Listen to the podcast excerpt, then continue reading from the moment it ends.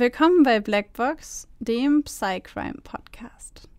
Euch erwartet ein True Crime Podcast mit der extra Portion Psychologie.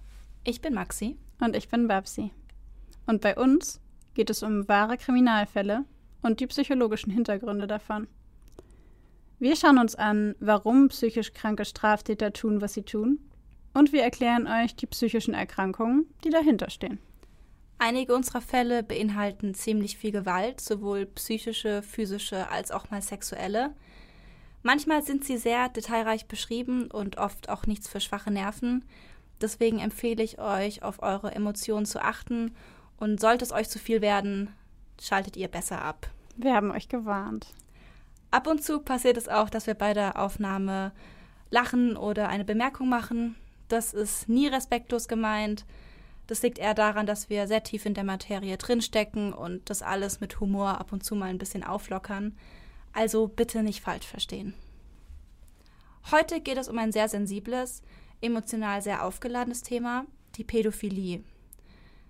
Dabei möchte ich direkt eine Warnung aussprechen, falls ihr betroffen seid oder jemanden kennt, der betroffen ist oder das vermutet, haben wir euch entsprechende Telefonnummern für Hilfe in die Show Notes gepackt und wir sagen das auch am Ende des Podcasts nochmal.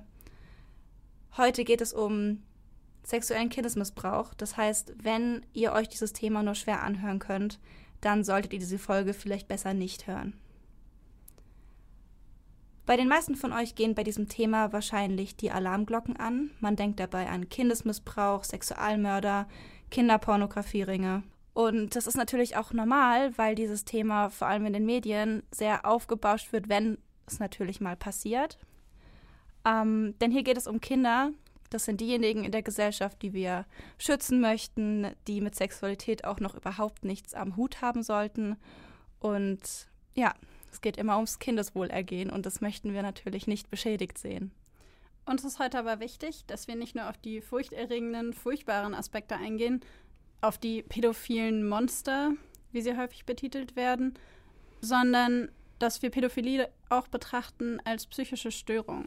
Als eine Störung, die Furchtbares anrichten kann, natürlich, aber unserer Meinung nach nicht per se verurteilt werden sollte. Also die Störung Pädophilie an sich sollte nicht verurteilt werden. Kindesmissbrauch jeglicher Art natürlich schon, aber die Krankheit selber nicht. Und da möchten wir heute ein bisschen genauer drauf eingehen.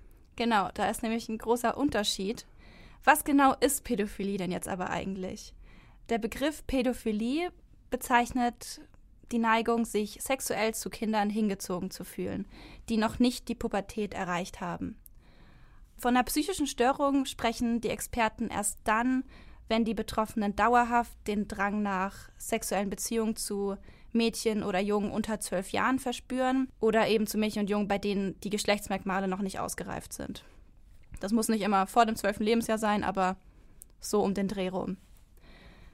Der Betroffene muss dabei selbst über 16 Jahre alt sein und mindestens fünf Jahre älter als das Kind. Nehmen wir zum Beispiel mal an, dass er jetzt ein 16-Jähriger ist, der auf ein elfjähriges Mädchen steht, muss der jetzt noch nicht gleich pädophil sein, denn er ist ja selbst noch im Jugendalter, Jungs sind ja eh noch mal vielleicht ein bisschen langsamer in der Entwicklung, ist vielleicht im Kopf 14 und da kann es dann eben nicht direkt als Pädophilie gelten. Pädophilie fällt unter die Störung der Sexualpräferenz bzw. der Paraphilien. Und ganz wichtig zu wissen ist, dass die Diagnose auch dann gestellt werden kann, wenn noch keine Straftaten passiert sind. Denn Pädophilie an sich ist überhaupt nicht strafbar. Das wissen ganz viele nicht. Nur das Ausleben der Pädophilie ist strafbar. Pädophilie an sich ist nämlich nur die sexuelle Neigung.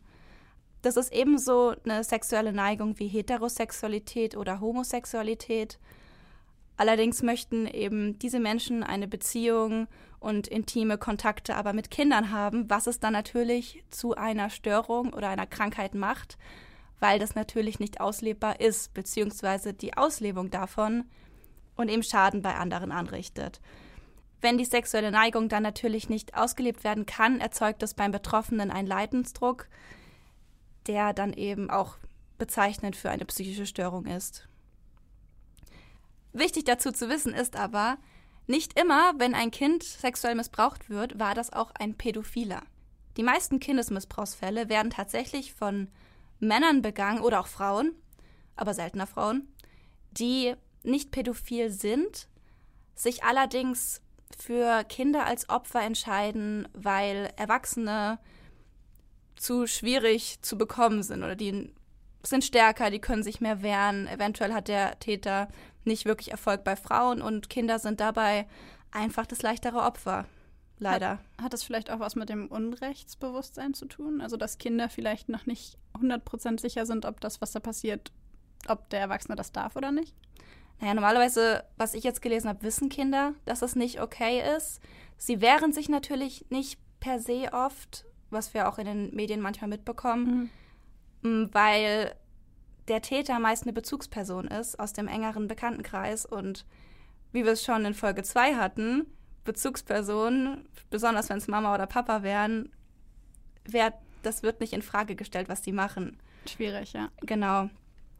Ähm, ja, und natürlich ist es dann für den Täter auch einfacher, so ein Kind eben zum sexuellen Kontakten zu bringen, als eben eine erwachsene Person. Also, sexueller Missbrauch von Kindern ist nicht immer pädophil, beziehungsweise sogar meistens nicht pädophil. Und Pädophile sind nicht immer Straftäter. Genau. Außer der Pädophilie, beziehungsweise Unterform der Pädophilie, sind die Hebephilie, was die sexuelle Neigung zu Jugendlichen beschreibt, zwischen 11 und 14 Jahren, die Infantophilie, das könnte jetzt ein bisschen verstörender sein, das ist nämlich das sexuelle Interesse gerichtet auf Kleinkinder unter drei Jahren. Außerdem, wenn jemand nur auf Kinder beschränkt ist, dann nennt man ihn übrigens Kernpädophil. Es gibt auch Männer, die sowohl auf Frauen als auch auf Kinder stehen oder Frauen, die sowohl auf Männer als auch auf Kinder stehen. Ähm, die sind dann aber nicht Kernpädophile. Kernpädophilie ist wirklich nur die, die ausschließlich durch Kinder sexuell erregt werden. Und um euch das Ganze jetzt noch ein bisschen mehr zu verdeutlichen, wie eine pädophile Erkrankung aus Sicht eines Betroffenen dargestellt wird, wie sie sich vielleicht anfühlt, was die Menschen selber beschreiben. Und ich spreche hier mit Absicht nicht von Tätern, denn es sind keine Täter. Um euch das ein bisschen zu verdeutlichen, haben wir von der Organisation Kein Täter werden einen Erfahrungsbericht von Ralf, 38 Jahre alt. Den haben wir übrigens anonymisiert. Selbstverständlich.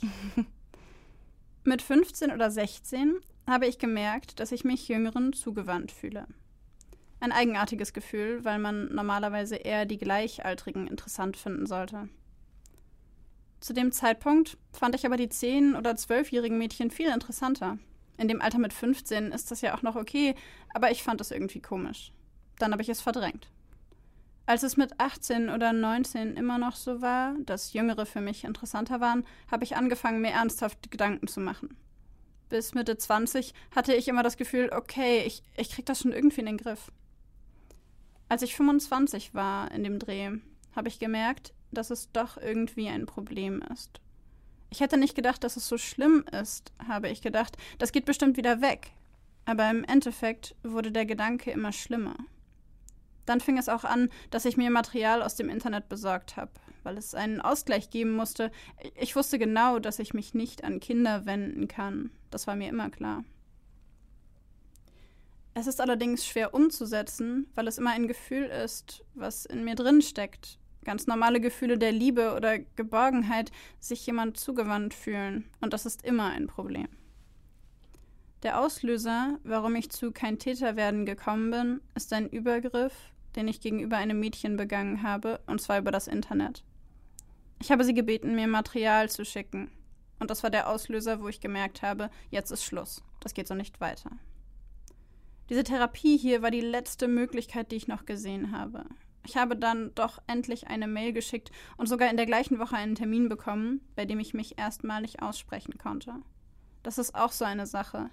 Wem soll man sich anvertrauen? Das erste Mal darüber zu reden, das war nicht einfach. Zumal ich nicht derjenige bin, der groß über seine Gefühle spricht.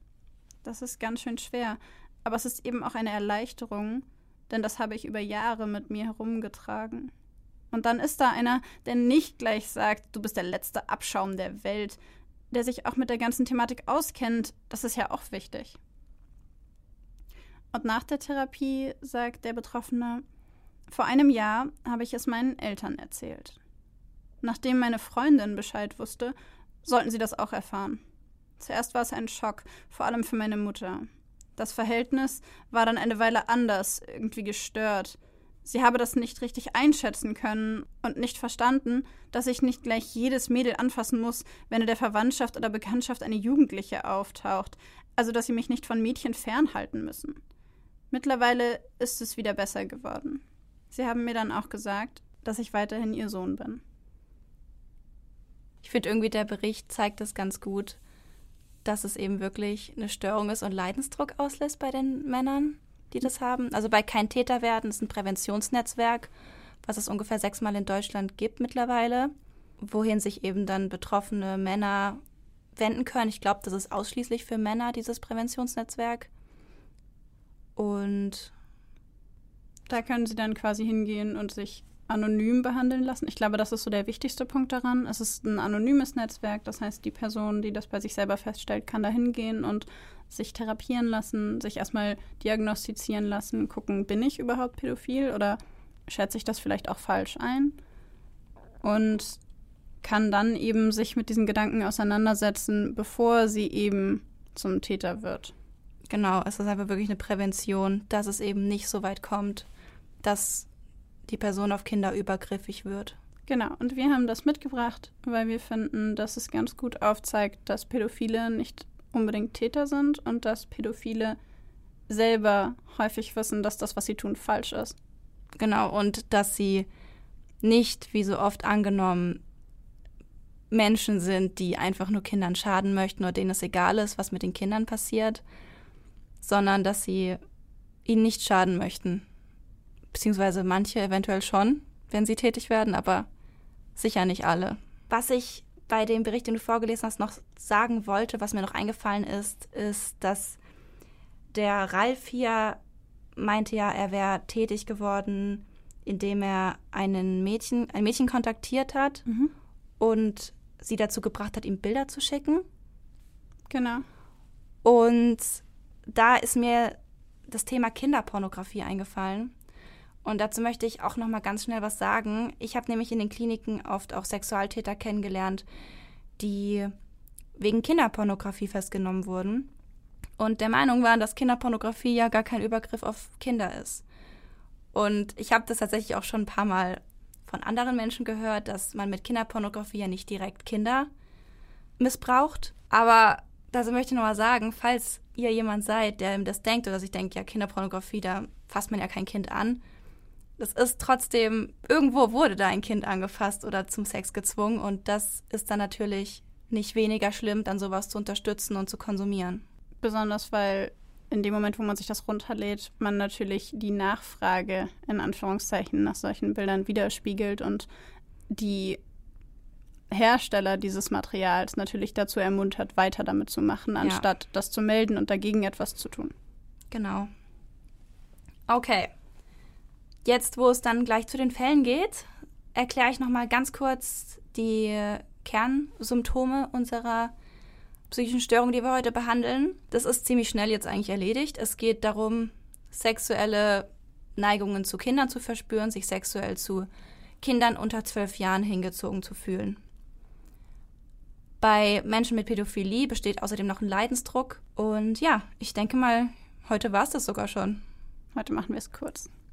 Kurz mit den Diagnosekriterien. Okay, dann bist du dran. Ja, ich fange heute an. Alright. Montag, der 18.08.2014. Garbsen in der Nähe von Hannover. Ein kleiner Junge mit blonden, kurzen Haaren fährt gegen 13 Uhr auf einem blauen Kinderfahrrad durch eine Grünanlage an einer Straße. Es ist der fünfjährige Jaden. Er lebt mit seiner Familie dort in der Nähe. Normalerweise ist im Wohngebiet einiges los.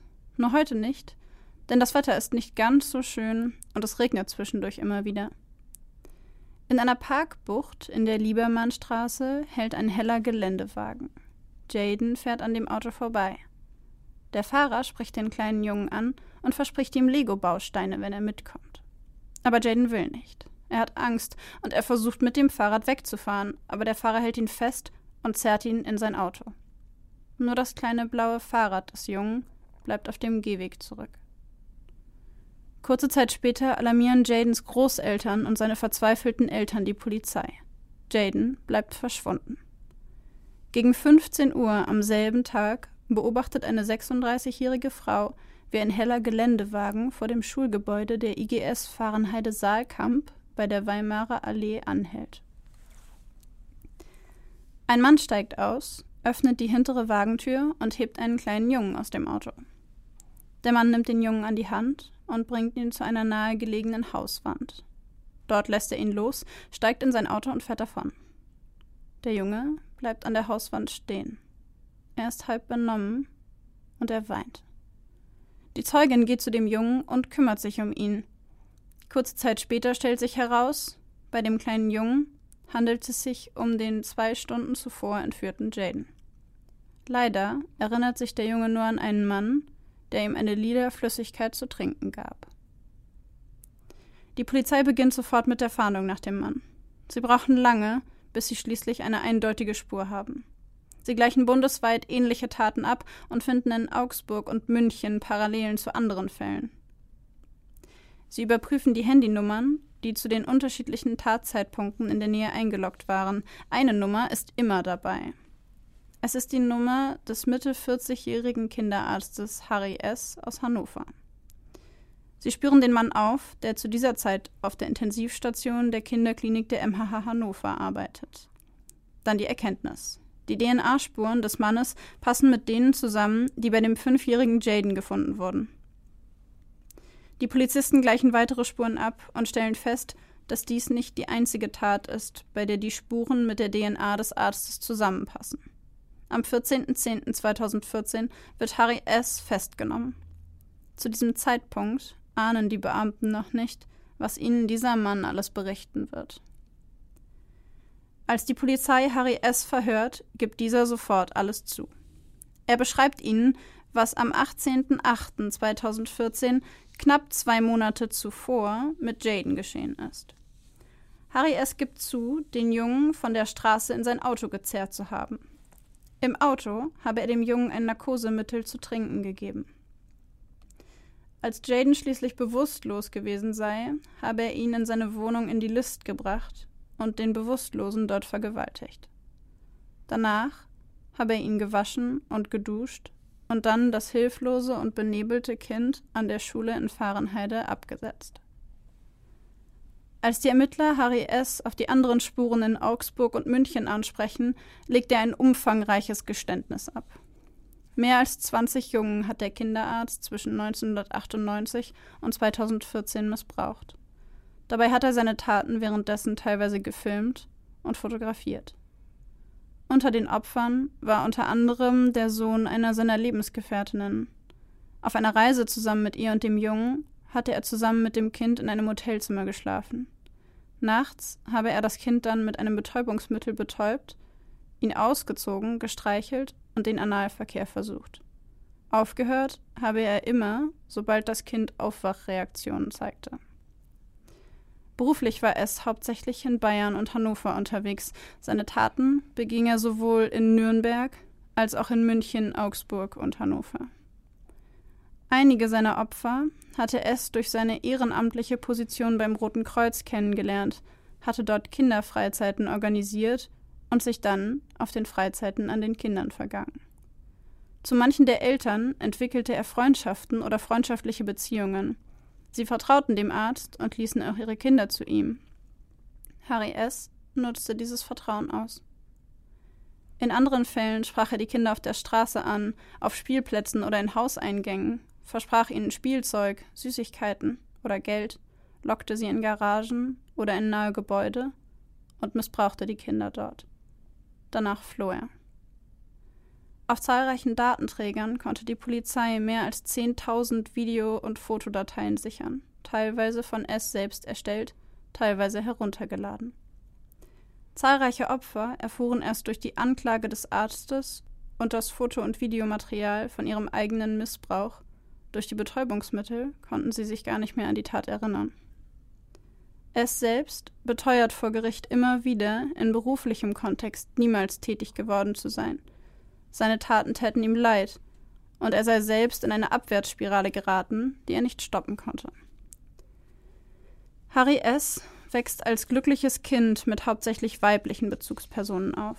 Seine Mutter ist eine eher ängstliche Frau, die versucht, ihren Sohn von allen Unwägbarkeiten zu schützen. Seine Großmutter ist eine resolute, selbstbewusste Person, deren höchste Maxime es ist, niemals Hilfe anzunehmen. Er selbst habe als Kind bereits große Angst gehabt, dass man ihn verstoßen könne, wenn er nicht den Anforderungen entsprach. Über sich selbst sagt er im Gericht, ich war angepasst und brav. Und wo ich nicht angepasst und brav war, habe ich gelogen oder geschwiegen. Mit 13 entdeckt es seine Homosexualität, ein Thema, das er verschweigt. Aus Angst vor Hänseleien oder Problemen verschweigt er diese sexuelle Neigung. Ein Mitschüler aus der jungen Schule, die es besucht, nimmt sich das Leben, nachdem er wegen seiner offen gelebten Homosexualität gehänselt und angefeindet worden war. Für S ist das ein eindeutiges Warnzeichen, es nicht zuzugeben. Mit etwa 17 stellt er fest, dass er kleine Kinder, insbesondere Jungen, anders sieht. Er empfindet sie als erregend. Zwei Jahre später sieht er im Fernsehen eine Dokumentation über Pädophilie, der Beginn seiner Straftaten. Es besorgt sich direkt danach kinderpornografisches Material im Internet und beginnt seinen Hang aktiv auszuleben, indem er zu diesen Bildern masturbiert. Homosexuelle Erfahrungen macht er nie. Er schiebt sie weg und verleugnet seine sexuelle Neigung, bis er sie irgendwann nicht mehr wahrnimmt. Sein Interesse an Kindern bezeichnet er vor Gericht als einen Parallelweg, etwas, das sich nur entwickelt habe, weil es seine eigene Homosexualität verneinte. An einen Besuch in einem Bordell bei einer Frau, mit der es zum Sex gekommen sei, erinnert er sich noch 20 Jahre später vor Gericht mit Ekel. Schließlich ruft es bei der Organisation Kein Täterwerden an. Er spricht über seine Neigungen, seine Fantasien, seine Sexualität, aber mehr als diesen einen Anruf unternimmt er nicht. Zu groß ist seine Angst, seine Stellung, seine Sympathien und seinen Beruf zu verlieren. Den ersten Missbrauch begeht er, als er 2012 am Deutschen Herzzentrum in München arbeitet. Er lockt einen Vierjährigen in eine Tiefgarage in der Dachauer Straße und vergewaltigt den Jungen. Es wird im März 2016 wegen schwerem sexuellem Missbrauch von Kindern, Vergewaltigung, Freiheitsberaubung und Beschaffung kinderpornografischer Schriften zu einer Freiheitsstrafe von 13 Jahren und sechs Monaten mit anschließender Sicherungsverwahrung und lebenslangem Berufsverbot verurteilt. Er geht in Revision. Seine Verteidiger versuchen das Gericht von verminderter Schuldfähigkeit nach 21 durch mangelnde Steuerungsfähigkeit zu überzeugen doch sie scheitern. Es selbst hatte beteuert, im beruflichen Kontext nie ein Kind missbraucht zu haben. Dort konnte er sich offensichtlich kontrollieren und sein Verhalten steuern. 2019 wird er dann erneut zu zwölf Jahren und neun Monaten Freiheitsstrafe mit anschließender Sicherungsverwahrung verurteilt. Er geht erneut in Revision. Das Berufsverbot empfindet er als unangemessen. Am 23.12.2019 bestätigt das Bundesgerichtshof das Urteil. Zwölf Jahre und neun Monate Freiheitsstrafe mit anschließender Sicherungsverwahrung. Nur das Berufsverbot für S heben sie auf. Als Kinderarzt darf er dennoch nie wieder arbeiten. Krass, du startest direkt hart. Das war mein Fall. Aber also er hat jetzt Berufsverbot als Kinderarzt aber nur. Also er darf nicht mehr als Kinderarzt arbeiten. Genau, als Kinderarzt darf er nicht praktizieren. Aber als Arzt schon. Richtig. Die Anwälte haben damit argumentiert, dass er danach ja in der Gerontologie arbeiten könnte und das sei ja kein Problem. Ja, und was ist, wenn in der Gerontologie die Enkel den Opa oder die Oma besuchen? Darüber hat niemand geredet. Das ist ja. Hm. Ich fand das Berufsverbot eigentlich ganz angemessen, muss ich sagen. Ich muss gestehen, dass ich die ganze Strafe sehr angemessen fand. Ja. Seine Verteidiger haben damals gesagt, dass sie eigentlich davon ausgegangen sind, dass er acht Jahre Freiheitsstrafe bekommen würde und dass sie eine Sicherungsverwahrung zu hart finden. Aber man hat bei ihm halt gesehen, dass er erst angefangen hat mit kinderpornografischem Material über Jahre Und er dann übergegangen ist dazu, Kinder an Hausecken oder so anzufassen, sie zu filmen, sie aufzunehmen. Und dann ist es immer schlimmer und immer schlimmer geworden, bis er dann tatsächlich ja den fünfjährigen Jaden aus Hannover entführt hat und ihn betäubt hat. Und das war quasi die Eskalation und ja auch die Tat, mit der er am Ende dann entführt worden ist. Also da bildet sich so ein richtiger Anstieg von Brutalität und auch ein Anstieg von Kontrollverlust ab. Ja, die Hemmschwelle sinkt halt. Erst Genau. konsumiert er Kinderpornografie, dann reicht ihm das irgendwann nicht mehr und dann möchte er es ausleben. Ja, Genau. krass. Und war er jetzt, war er jetzt homosexuell oder pädophil? Das ist ähm, etwas, das vor Gericht nicht so richtig abschließend geklärt werden konnte. Mhm. Er selber hat gesagt, dass er festgestellt hat, dass er homosexuell ist. Mit so 12, 13 oder 11, irgendwie sowas in der Richtung. Dass er Jungs interessanter findet als Mädchen. Und dass er das aber so zur Seite geschoben hat, dass dann eben nur die Pädophilie kam und dass die Pädophilie quasi so sein Ausweg daraus war, dass er die Homosexualität nicht ausleben konnte. Hm. Und vor Gericht konnte er eben nicht so eindeutig sagen, welche sexuelle Neigung er jetzt hat. Was ich sehr bezeichnend fand, war, dass der Richter ihn gefragt hat, also Homosexualität fanden sie nicht in Ordnung, aber Kinder anzufassen schon oder wie? Halt echt. Also das war, ähm, war fand ich sehr bezeichnend, Mhm. weil er vor Gericht viel geweint hat. Er hat sich viel entschuldigt. Er hat oft gesagt, er würde, wenn er in die Psychiatrie kommt, alles daran setzen, dass das nie wieder passiert und dass er diese Erkrankung selbst in den Griff bekommt. Aber der Richter hat halt die Argumentation von, ich konnte nicht homosexuell sein, also bin ich pädophil geworden, einfach überhaupt nicht eingesehen, was ich auch total nachvollziehbar finde, weil, Nee. ich, weil ich denke, dass diese Argumentation einfach vorne und hinten hinkt. Es hört sich halt, für mich hat es sich am Anfang halt so angehört, als ob er, also ob das so in Richtung Ersatztäter geht, weißt du, also ich meine, ich bin homosexuell, aber ich traue mich nicht mit Männern, also sind Kinder leichter. Aber man weiß es natürlich nicht. Also ich meine, da ist jetzt ja keine Diagnose da, aber weiß ja nicht, ob da vielleicht eine zu finden wäre. Aber ich fand es dann auch irgendwie schwach, dann damit zu kommen. Das dachte ich auch. Also, Ich habe auch in die Richtung gedacht von Angst davor, das auszuleben, weil ich sehr bezeichnend fand, dass er die meisten seiner Opfer tatsächlich narkotisiert hat auf irgendeine Art und Weise. Mhm. Und dass er vor Gericht beispielsweise erzählt hat, dass er immer aufgehört hat, wenn er das Gefühl hatte, dass das Kind gleich aufwacht.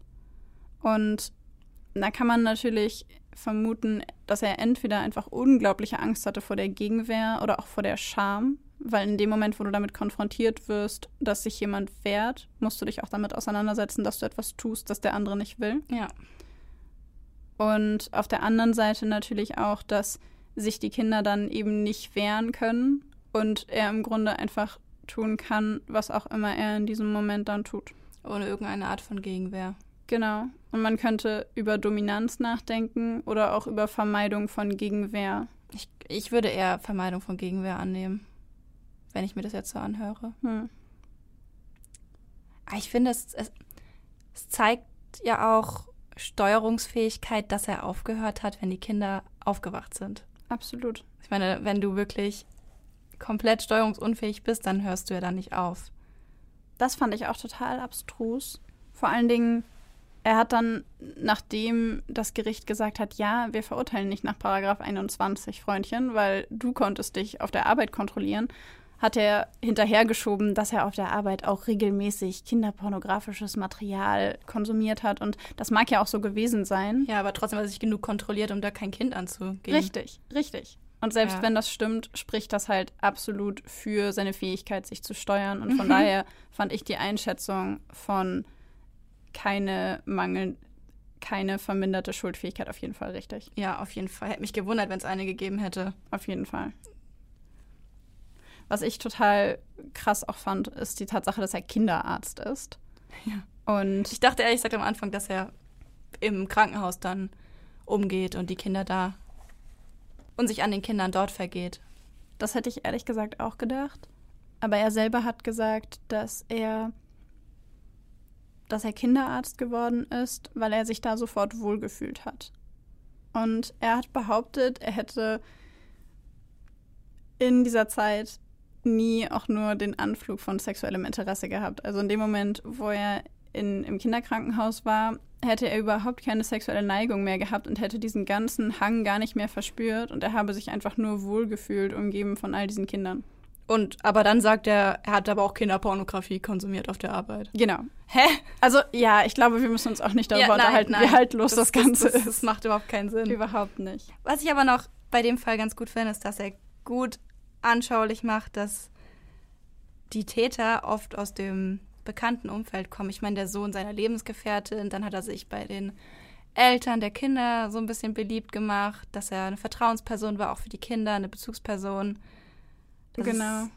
Finde Und, ich. und dann ist es so eskaliert. Ich finde, das zeigt auch einfach so krass diese Eskalationsstufe, weil als das nicht mehr gereicht hat, hat er dann angefangen, einfach fremde Kinder Ja. auf der Straße anzusprechen, was ja auch rein rational betrachtet viel risikoreicher ist, als das bei schlafenden Kindern aus dem Umfeld oder bei narkotisierten, in dem Fall Kindern aus dem Umfeld zu machen, wo du sowieso da bist. Aber Mhm. wenn du so ein gruseliger Mann bist, der auf Spielplätzen rumläuft und Kindern Süßigkeiten anbietet, wo alle Eltern sagen, wenn ein Mann dir Süßigkeiten anbietet, dann renn so.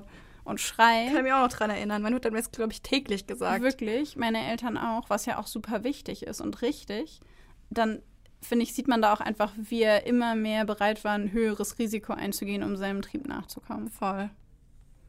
Ja, gruseliger Mann, der Kinder mit Süßigkeiten oder ähnlichem lockt. Das ist mein Fall jetzt. Okay, ich bin Ich gespannt. finde, das ist ein gutes Stichwort zum Übergehen. du bist der Meister der Überleitung. Ja, ich finde auch. Also, das kann ich einfach. Mein Fall ist ein bisschen älter, beziehungsweise sehr viel älter. Er ist aus dem Jahr 1935. Äh, ich habe den in einem von meinen Büchern entdeckt und dachte mir, der passt perfekt in die heutige Folge. Er trägt den Namen Onkel Tic Tac. Oh Gott. Es ist das Jahr 1935. Es ist dunkel auf diesem schmalen Waldweg. Nur ein einziger Wanderer ist weit und breit zu sehen. Er trägt einen schwarzen Mantel, einen breitkrempigen Hut und einen Rucksack auf dem Rücken. Das Einzige, was zu hören ist, ist das Ticken zahlreicher Uhren, das aus seinem Rucksack dringt. Onkel Tic-Tac, wie ihn die Kinder in der Gegend nennen, ist oft auf Wanderschaft. Immer wieder klopft er an die Türen der Einwohner. Repariert deren Uhren oder verkauft ihnen neue. Den Kindern steckt er Bonbons zu. Manche bekommen von ihm sogar alte Uhren geschenkt. Als Gegenleistung verlangt er lediglich einen kleinen Lohn und ein warmes Essen, ab und zu auch einen Schlafplatz. Am liebsten jedoch verbringt Onkel Tic-Tac seine Nächte im Wald, schlafend unter den Sternen. Heute Abend aber ist er auf dem Weg zu einem Jahrmarkt. Er liebt Jahrmärkte. Es ist laut, es ist bunt, jeder geht seinen eigenen Vergnügungen nach, niemand achtet auf die Person neben sich. Und das Beste, Jahrmärkte sind ein echter Kindermagnet. Onkel Tic-Tac sucht nämlich etwas Bestimmtes. Besser gesagt, jemand Bestimmten. Ein Jung, vorzugsweise 10 bis 11 Jahre alt, am besten in Matrosenkleidung. Doch der Jahrmarkt ist heute nicht sehr voll. Es scheint, als würde er erfolglos weiterziehen müssen. Er will schon fast aufgeben, als sein Wunsch doch noch erfüllt wird. An einer Ponyreitbahn entdeckt er einen kleinen blonden Jungen. Er trägt eine blaue Hose, eine blaue Bluse und hat eine Matrosenmütze auf dem Kopf. Genau das, wonach er suchte. Er fängt den Jungen direkt am Ausgang der Reitbahn ab, fragt, ob er gerne Tiere möge. Ja, antwortet der Matrosenjunge, aber meine Eltern erlauben mir kein Haustier. Onkel Tic-Tac nickt. Das verstehe er, sagt er. Tiere machen viel Dreck, außer Kaninchen. Ob der kleine Junge ein Kaninchen haben wolle? Er kenne da einen Kaninchenbau im Wald. Möchtest du mit mir zusammen eins fangen? fragt er. Oh Gott. Der Junge nickt und sofort brechen die beiden auf. Onkel Tic-Tac führt den Jungen weg vom Jahrmarkt, weg von den Augen der anderen Erwachsenen. Es ist ein langer Weg bis zum Wald. Als sie endlich angekommen sind, breitet Onkel Tic-Tac eine Decke auf dem Boden aus. Der kleine Matrose ist müde, also schlägt Onkel Tic-Tac ihm vor, zuerst eine Runde zu schlafen. Danach könne man immer noch die Kaninchen fangen. Er legt den Kopf des Kindes auf seine Brust und wiegt ihn in den Schlaf.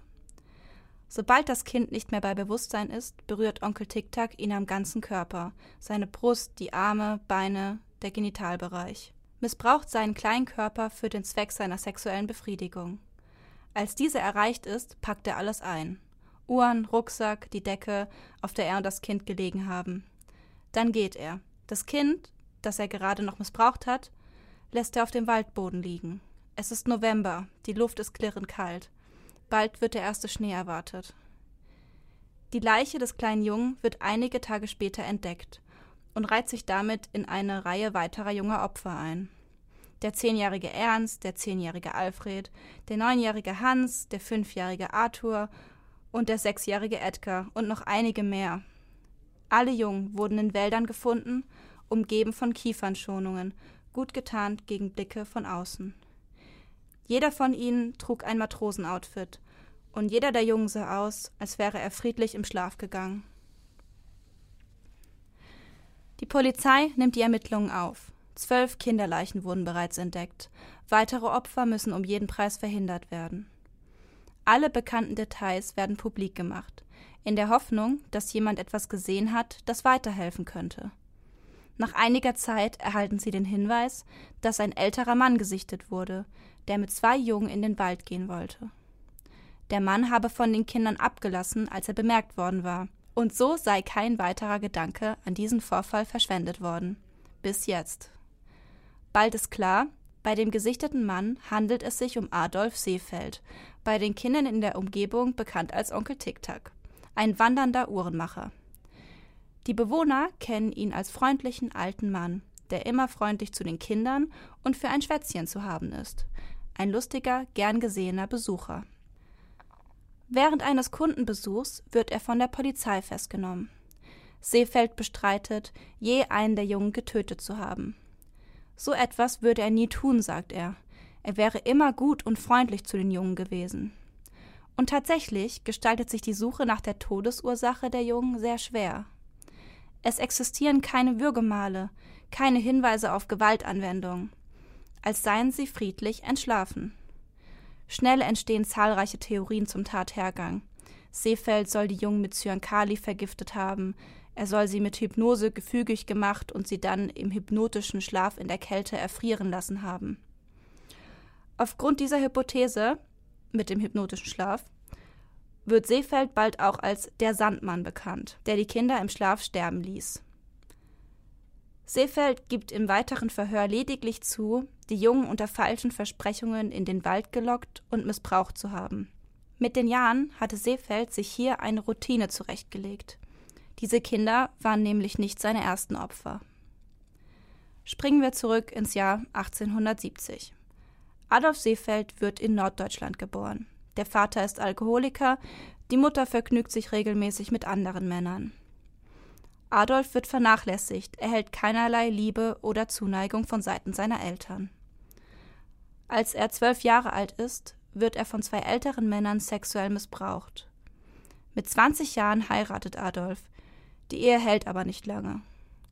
Dann sitzt er seine erste Gefängnisstrafe ab, mit 25 Jahren, weil er einen achtjährigen Jungen missbraucht hat. Im Gefängnis benimmt er sich seltsam, spielt mit seinem Code, kommuniziert mit dem Pflegepersonal nur auf schriftlichem Weg, sodass er in eine Psychiatrie verlegt wird. Nach seiner ersten Entlassung folgen neue Sexualdelikte an Kindern. Seefeld landet bis 1930, also fünf Jahre bevor diese Geschichte startet, immer wieder im Zuchthaus. Im Februar 1936 wird Adolf Seefeld aufgrund seiner Taten zum Tode verurteilt und hingerichtet. Bis heute ist es nicht sicher, wie viele Jungen er tatsächlich auf dem Gewissen hat. Die geschätzte Anzahl an Morden liegt zwischen 12 und 30 Jungen, die durch Adolf Seefeld zu Tode gekommen sind. Auch die Todesursache wurde bis heute nicht endgültig geklärt. Das war mein Fall. Das ist wahrscheinlich der Inbegriff des gruseligen Mannes. Voll, ne? Dachte ich mir halt auch, als ich das zum ersten Mal gelesen habe. Der Sandmann. Der Sandmann. Das ist, das ist so abartig. Gott, ist das abartig. Das ist voll. Ich habe ich hab die Geschichte in diesem Buch gefunden und da stand auch der Sandmann. Und bis ich gerafft habe, warum der der Sandmann genannt wird, fand ich, also ich fand das auch schon hart. Das ist richtig gruselig. Es macht irgendwie die ganze Geschichte gruselig. noch gruseliger, obwohl ja. ich Onkel TikTok Onkel Tic-Tac, ja. Onkel Tic-Tac schon saugruselig fand. Mega. Ich, was war diese merkwürdige Geschichte mit den Matrosen-Outfits? Keine Ahnung. Also darüber, wie gesagt, der Fall ist ja leider so alt, dass man nicht viel darüber hat, nur eben, nehme ich mal an, Akten von ganz früher von der Polizeiarbeit und von der Psychiatrie, in der er war, aber irgendwie hatte er da was mit den Matrosenjungen.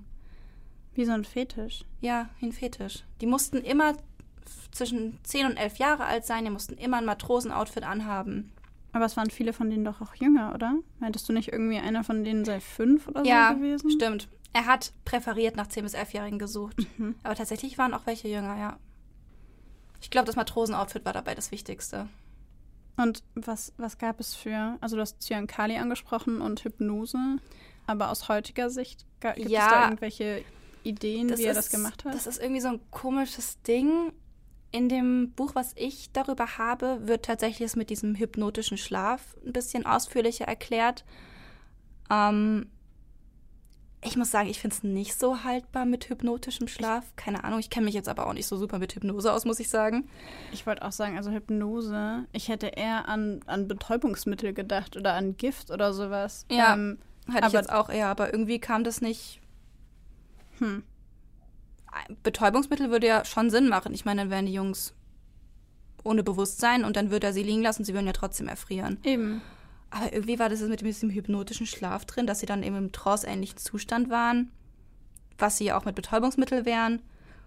Und dann, also klar ist natürlich, dass er gegangen ist und sie hat sterben lassen und sie nicht mehr zu Bewusstsein gekommen sind und auch nicht weggehen konnten, weil diese Jungen lagen komplett angezogen. Er hat ihnen die Kleidung wieder gerichtet. So ähnlich wie auch dein Fall. Der hat sie ja noch gewaschen und angezogen. Ja. Und meiner hat sie dann auch wieder schön angezogen, hat die Kleidung gerichtet und ist dann gegangen und hat sie in so einer friedlichen, schlafenden Position gelassen. Ich finde, das deutet immer so krass auf ein schlechtes Gewissen hin. Voll. Dass du es dir nicht angucken kannst. Dass du einfach als Täter, also das finde ich, deutet immer so ein bisschen darauf hin, dass der Täter nicht in der Lage ist, sich selbst mit seinen Taten und dem, was er getan hat, zu konfrontieren. Ja, er hat ja auch immer gesagt, dann am Ende bei den Verhören, er hat keinen der Jungen umgebracht. Und ich meine, für sein Gewissen stimmt das wahrscheinlich, weil als er gegangen ist jedes Mal, waren die Jungs ja noch am Leben, haben halt nur geschlafen. Und ich kann mir vorstellen, dass dieses, diese Methode, die Jungen erfrieren zu lassen, so ein bisschen für sein reines Gewissen war. So, er hat sie ja nicht umgebracht. Er war ja nett und freundlich und gut, ob Missbrauch jetzt nett und freundlich ist, aber. Er hat ihnen Bonbons gegeben und er hat sie nicht umgebracht. Er ist ja gegangen. Ja, es ist einfach ein netter Kerl. Aber es ist schon, ja gut, man kann sich die Welt natürlich auch malen, wie sie ihm gefällt. Ja, das hat er auf jeden Fall gemacht, würde ich sagen. Aber, aber das erkennt man, also das, aber das habe ich schon so oft jetzt bei Kindesmissbrauchstätern oder so gesehen, dass die bagatellisieren total mhm. stark mhm. und was auch ganz oft kommt, ist, das Kind wollte es ja auch. Das hat sich ja sagen. nicht gewehrt. Ja. Mm. Das Kind wollte es auch. Das Kind ist immer wieder zu mir gekommen und hat sich auf meinen Schoß gesetzt. Ja, Kinder setzen sich auf den Schoß von Erwachsenen. Das ist keine sexuelle Handlung, denn Kinder wissen nicht, was sexuelle Handlungen sind. Verdammt. Genau. Ja. Das ist, aber das kommt so oft wieder und das ist auch, habe ich auch gelesen, bei Kein Täter werden so ein großes Ding mit bearbeiten, dass eben es nicht bagatellisiert wird und und dass die Täter sehen, was sie den Kindern damit antun. Unbedingt. Ja. Ich glaube, das ist der größte Teil. Aber was ich auch nicht verstanden habe, ist, war er so bekannt, dass sich die Kinder einfach auf seine Brust legen und sich in den Schlaf wiegen lassen? Weil ich finde, das klingt irgendwie eher so, wenn, du hast ja gesagt, der kleine Matrose ist irgendwie müde oder sowas. Mhm. Und ich finde, für mich klingt das irgendwie eher so wie, er hat, er hat ihnen auf dem Weg noch irgendwas gegeben, das sie müde macht. Und dann kommt Vielleicht. er da an und sie sind müde und dann legt er sich mit ihnen hin und. Oh, oh Gott, okay. Ja, vielleicht. Und ich meine, er war den Jungen bekannt. Er ist so ein Dauerwanderer gewesen. Er ist immer mhm. wieder, es war in Norddeutschland, in Schwerin wurde er, glaube ich, dann hingerichtet. Und okay. er ist immer wieder, hat wieder immer wieder die Runden gedreht, ist zu den Familien in die Wohnung, hat manchmal ja, wie gesagt, auch dort geschlafen. Und die Kinder kannten ihn dann natürlich. Und er hat sich wohl ihn auch vorgestellt als der Onkel Tic-Tac. Er ist der Nette, er bringt Uhren, er bringt Bonbons. Und ich meine, Kinder fassen Vertrauen schnell zu Leuten, die oft um sie herum sind. Und ja, es war auch, ich meine, der Erste Weltkrieg war ja 1919 vorbei und ich meine, es ist dann ja immer noch, fällt immer noch unter die Nachkriegszeit so ein bisschen und die Leute waren eher, nehme ich an, damit beschäftigt, sich um ihr Leben zu kümmern und um ihr Leben wieder aufzubauen, anstatt jetzt sich Sorgen zu machen um mögliche Onkel Tic-Tacs, die herumlaufen und ihre Kinder missbrauchen. Von daher war vielleicht auch so die Awareness dafür nicht da. Das kann gut sein. Ja. Das kann gut sein. Ja, krass. Ja, Okay. das war mein Fall. Ein bisschen älter und ein bisschen krasser als der letzte, den ich gebracht habe. Ja, aber das ist doch eigentlich ganz gut, weil dann hatten wir zufällig wieder einen älteren und einen sehr jungen Fall. Ja, wir mischen. Genau. Ich finde, wir machen das ganz gut mit den Ich Fällen. auch. Das läuft ganz gut. Die Wissenschaft bezeichnet, kommen wir zurück zum theoretischen Teil, Pädophilie übrigens auch als problematische Devianz. Und übrigens gibt es ein indisches Volk, bei denen es erlaubt ist, dass Erwachsene zu sechsjährigen Kindern sexuelle Beziehungen pflegen. Und das zeigt so ein bisschen, dass die dass die Pädophilie als solche und die Betrachtung von sexuellen Beziehungen zu Kindern eine sehr stark gesellschaftlich geprägte Sache ist. Womit ich nicht sagen will, dass es okay ist, sondern nur, dass es gesellschaftlich geprägt ist und gesellschaftlich zu Recht verpönt. Es ist ja auch so, dass in ganz vielen Ländern noch Kinderhochzeiten erlaubt sind. Dass da so ein 60-jähriger Mann zwölfjähriges Mädchen heiratet. Ja, da müssen wir gar nicht erst drüber reden. Das Da ja brauchen, brauchen wir jetzt gar nicht erst anzufangen. Da ist ja sowieso alles vorbei. Also, aber naja. In der Online-Studie des Forschungsprojektes Mikado wurden übrigens 9000 Männer ab 18 Jahren zum Thema Pädophilie und Kindesmissbrauch gefragt. Und das hat ergeben, dass 4,4 Prozent der befragten Männer sexuelle Fantasien zu Kindern bis zu 12 Jahren haben. Das scheint also sehr viel verbreiteter zu sein, als wir zugeben wollen. Es gab noch eine zweite Studie, die ich gefunden habe, und zwar wurde die von März 2014 bis Juni 2014 durchgeführt. Und an der Studie haben insgesamt 104 Männer teilgenommen, die alle pädophile Neigungen hatten. Und von den befragten Männern waren 68 Prozent hauptsächlich an Kindern interessiert, 52 Prozent an Kindern und an Männern, 33 Prozent an Kindern und an Frauen und 15 Prozent an Kindern und an Frauen und an Männern. Und bei der Mehrzahl von pädophilen Männern, nämlich bei 83 Prozent, ist die Präferenz bei Jungs. Das heißt, 83 Prozent der befragten pädophilen Männer fanden Jungs sexuell erregender als Mädchen. Und nur 14 Prozent fanden Mädchen eher interessant. Und nur 3 Prozent fanden beide Geschlechter spannend. Also es scheint eine bei pädophilen Männern eine starke Präferenz für Jungs zu geben. Mhm. Als Ursache für die Pädophilie oder auch die Hebephilie werden in der Sexualwissenschaft übrigens ganz unterschiedliche Faktoren diskutiert. Man spricht über Entwicklungsauffälligkeiten des Gehirns, also quasi um neuroanatomische Veränderungen, dann auch über hormonelle oder Neurotransmitterauffälligkeiten, sprich chemische Veränderungen im Gehirn. Aber es geht auch um Bindungs- oder Beziehungsstörungen in der frühen Kindheit oder um eigene sexuelle Missbrauchserfahrungen. Das war ja in deinem Fall zum Beispiel Thema, wo du meintest, dass der Seefeld selber als Kind missbraucht worden ist. Ja.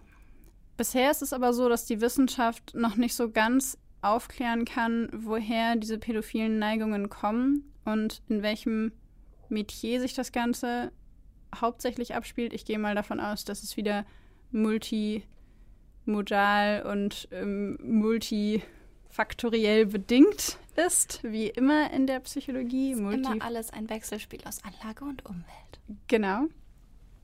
Und da wird derzeit natürlich noch geforscht und es besteht viel Forschungsbedarf in dem Bereich, weil es da einfach noch kein klares Bild gibt. Genau. Jetzt fragen sich wahrscheinlich ein paar, wie es denn mit Therapie aussieht. Ist Therapie überhaupt möglich bei solchen Menschen? Ich glaube, das fragen sich die meisten, weil man doch häufig hört, öh, da kann man sowieso nichts machen. Chemische Kastration einsperren für immer. Einsperren oder Für immer. ja. Höre ich oft. Todesstrafe. Todesstrafe kommt Ja. Mhm. auch oft, ja. Richtig oft. Genau. Nein, in Deutschland sowieso nicht, Freunde. Die Täter können tatsächlich zu einem gewissen Grad therapiert werden.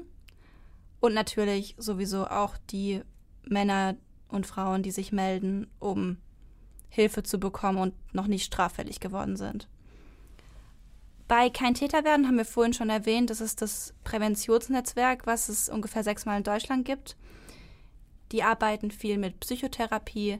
Dabei ähm, passiert es in Einzel- oder in Gruppensitzungen, den Patienten, also ich nenne jetzt mal die betroffenen Patienten, weil in einem psychotherapeutischen Setting sind sie automatisch ein Patient, werden Verhaltensstrategien an die Hand gegeben, wie sie mit eventuell aufkommenden Impulsen umgehen können, wie sie sich aus riskanten Situationen entziehen können, wie sie erkennen können, dass jetzt ihr Gefühlsleben kritisch wird und dass sie sich jetzt besser aus der Situation entziehen.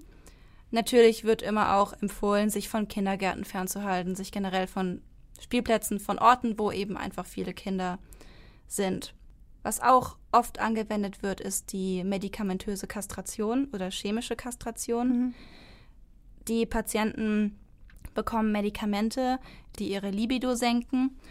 Und es ist für viele Patienten eine totale Erleichterung, weil sie eben durch diesen Trieb nicht mehr diesen krassen Zwang haben nach Kinderpornografiekonsum, nach dem Kontakt zu Kindern und ihnen einfach wieder Raum gibt, um ihr Leben zu leben, ohne eben diese Belastung ständig an ihre Neigung oder an ihren Trieb denken zu müssen.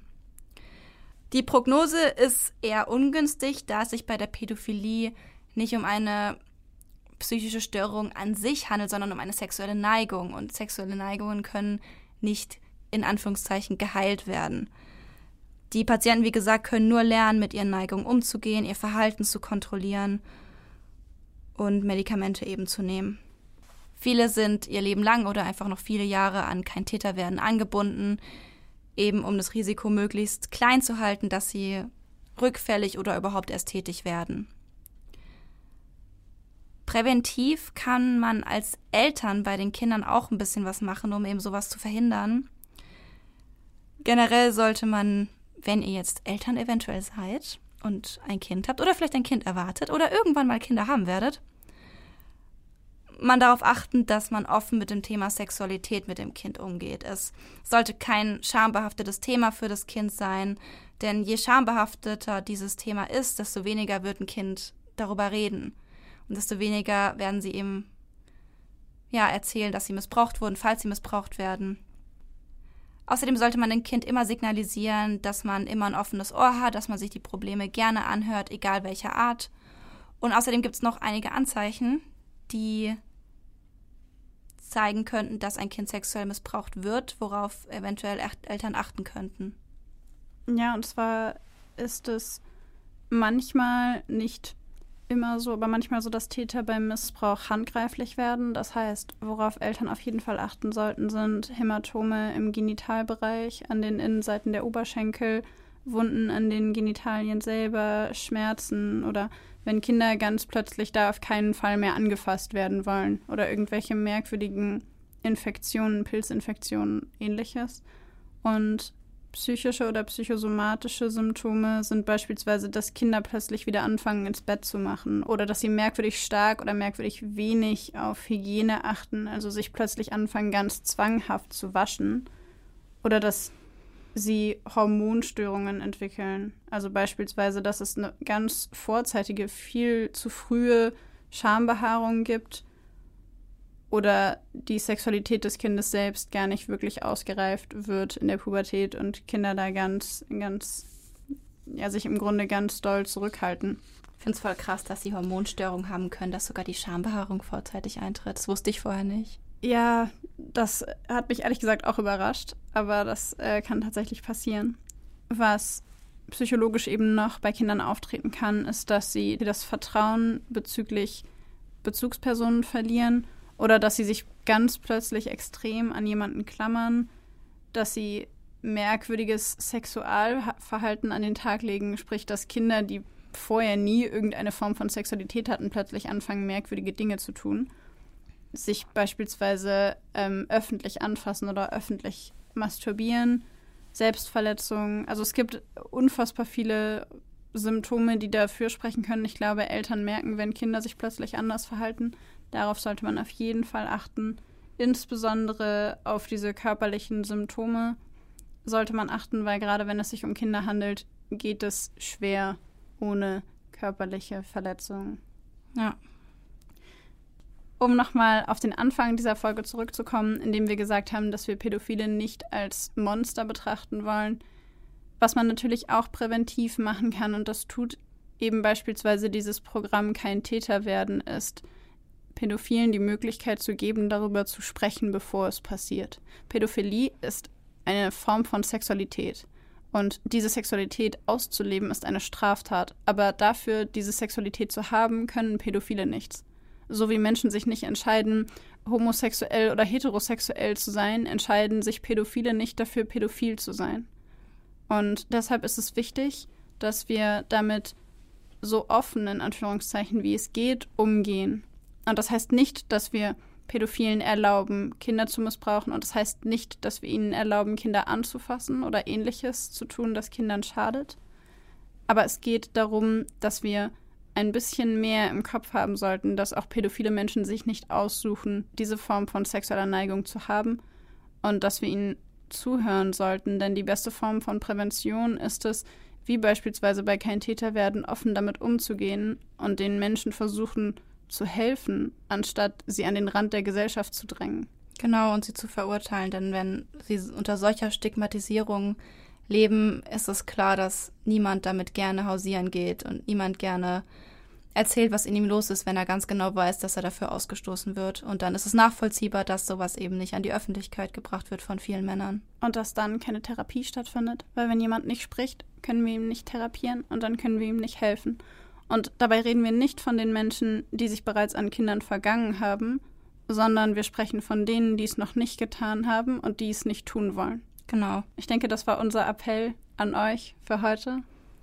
Und wir hoffen, dass wir ein bisschen mehr zu dem Thema Pädophilie erklären konnten, ein bisschen mehr aufzeigen konnten.